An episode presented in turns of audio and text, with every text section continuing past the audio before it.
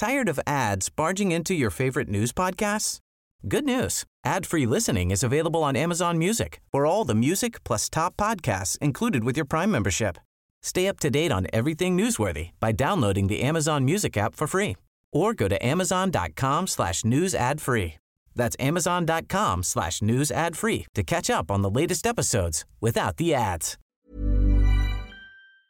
Tenemos aquí en la cabina y vamos a platicar de un tema, de varios asuntos importantes, entre ellos un tema relevante en estos momentos. Los ministros de Finanzas de la Unión Europea adoptaron este martes un paquete de ayuda macrofinanciera a Ucrania y vamos a conversar con eh, Gautier Miñó, él es embajador de la Unión Europea en México, a quien le damos la bienvenida, además en este día tan es, especial. Es europeo, pero también uh -huh. es francés, de manera es. que lo felicitamos Felicidades. Por, por el 14 juillet, el uh, 14 de julio, el día de la Revolución Francesa, el de la toma de la Bastilla, la fiesta nacional de Francia. O sea que felicidades, Gautier, y gracias por estar con nosotros. Merci beaucoup, bonjour. Bonjour, bonjour. Gracias, muy buenos días. Gracias, muy buenos días. faire la, la, l'interview en Si français. prefieres la entrevista en francés, está bien, excelente idea.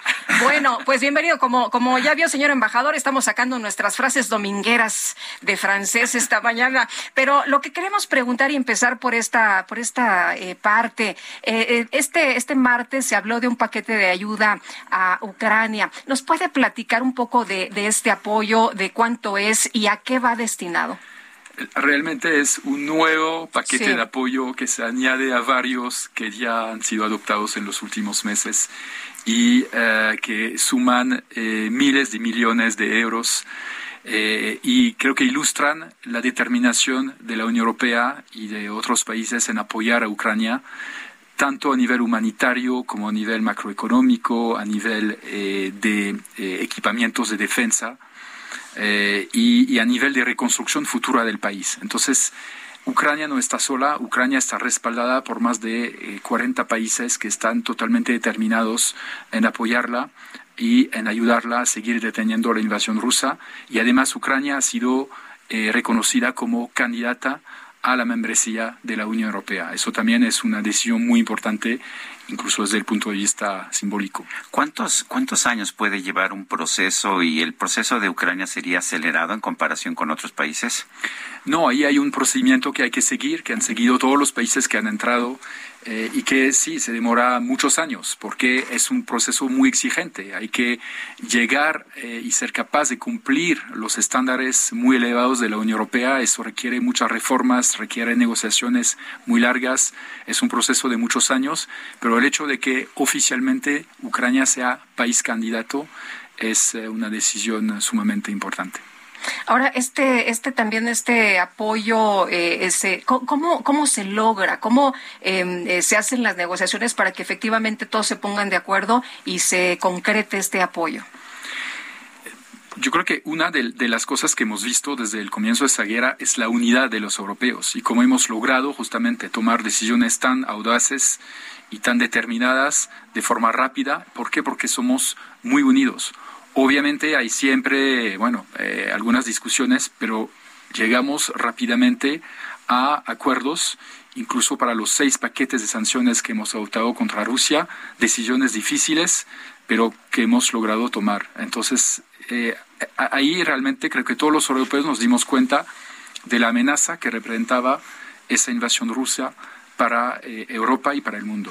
Creo que hay un acuerdo casi total a nivel internacional de lo que representa esta amenaza, eh, pero estamos viendo también sanciones, sanciones por parte de los países de Europa, por parte de Estados Unidos, Canadá, otros países del mundo, que sin embargo están teniendo consecuencias económicas negativas y que para Europa eh, las tienen ya, pero las van a tener más, sobre todo en el invierno, por la dependencia de algunos países de Europa del gas que viene de, de Rusia. Eh, ¿Cómo están, cómo, cómo se van a preparar en Europa para poder enfrentar, sobre todo los retos que ya sabemos que van a venir eh, este próximo invierno? Por lo pronto, Japón hoy dio a conocer que está reactivando nueve de sus plantas nucleares. Eh, sé que Francia ha mantenido, de hecho, operando eh, sus plantas nucleares, pero Alemania, por ejemplo, está suspendiendo y está casi ya terminando de, de, de parar casi, casi todas sus, o todas sus plantas nucleares. ¿Hay algún tipo de decisión europea de toda la Unión Europea en este sentido para enfrentar este reto energético que se viene?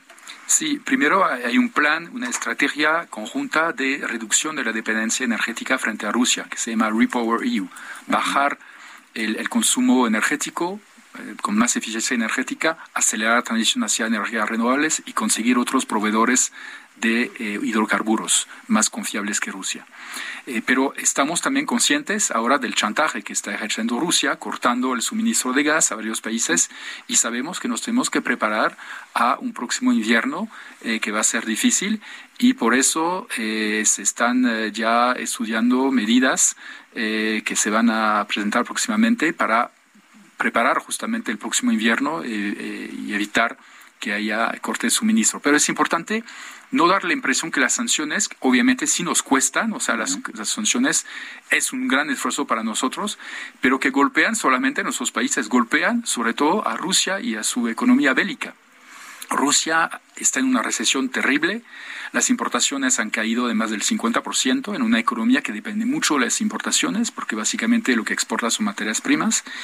Eh, y, y se ve como lo curioso es que si vemos los ingresos de Rusia por exportaciones de, de, gas y de petróleo crudo, han subido en lugar de bajar. Sí, claro, porque los precios han aumentado mucho. Pero eso es un aspecto, pero hay muchos otros aspectos, o sea, los otros aspectos de la economía rusa, en particular la economía de guerra, están muy mal. Y vemos ahora cómo se están agotando las reservas militares de Rusia, hasta tienen que ir a comprar a Irán equipamiento militar, eso lo, anunciaron ayer. Sí. Eh, embajador, eh, eh, a pesar de todo esto, no cesan los ataques, los bombardeos entre ambas naciones, hay contraofensivas. ¿Qué pasa con el tema de la alimentación, por ejemplo, de los granos? veía yo que se están haciendo algunas alternativas, precisamente estudiando vías para que esto pues no sea un grave problema. Eso es otro, es un ataque por parte de Rusia al mundo, un chantaje a la hambruna eh, y, si miramos todo lo que está haciendo Rusia, es un verdadero eh, eh, arsenal de guerra para organizar la escasez de alimentos, el alza de precios y la hambruna en algunos países. Bloquean exportaciones marítimas de grano de Ucrania, roban cosechas, destruyen campos, destruyen depósitos, infraestructuras agrícolas y de comercio. Eh, y, ellos mismos limitan sus exportaciones. Han puesto un impuesto sobre las exportaciones rusas de trigo, que se ha cuadruplicado en los últimos meses. Han limitado las exportaciones de cereales rusas a la mitad del periodo anterior a la guerra. Han limitado incluso eh, prohibido la exportación de ciertos fertilizantes. O sea, hay una estrategia consciente, ¿no? Con es lo Para hacer daño, ¿no? El expresidente ruso Medvedev ha llamado nuestra arma silenciosa, ¿no?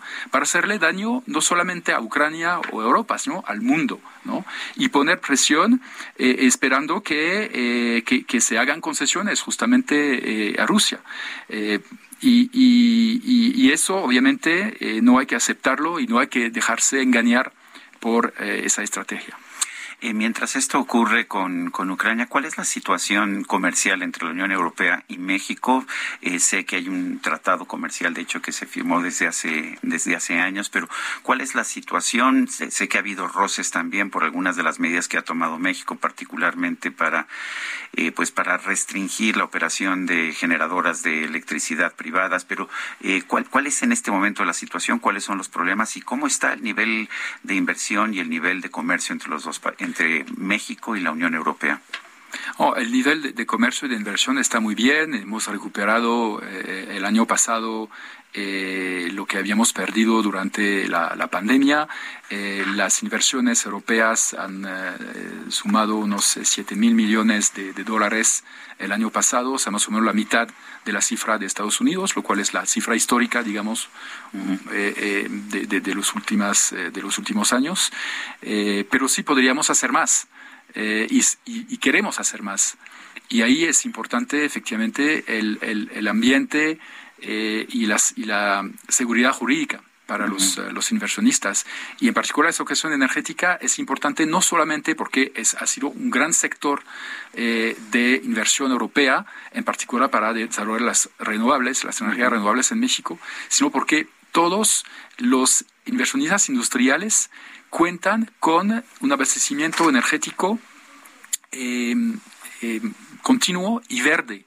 Esas grandes empresas tienen objetivos corporativos de descarbonización de su consumo energético y necesitan tener la certeza que van a poder tener acceso a, ello. Si no, eso va a ser un eh, factor disuasivo para la inversión en el futuro. Pues, señor embajador, gracias por habernos acompañado aquí en la cabina. Muy buenos días y felicidades de nuevo. Muchísimas gracias. Eh, gracias, señor embajador. Es Gautier Miño, embajador de la Unión Europea en nuestro país. Tired of ads barging into your favorite news podcasts? Good news. Ad-free listening is available on Amazon Music. For all the music plus top podcasts included with your Prime membership. Stay up to date on everything newsworthy by downloading the Amazon Music app for free or go to amazon.com slash news ad free. That's amazon.com slash news ad free to catch up on the latest episodes without the ads.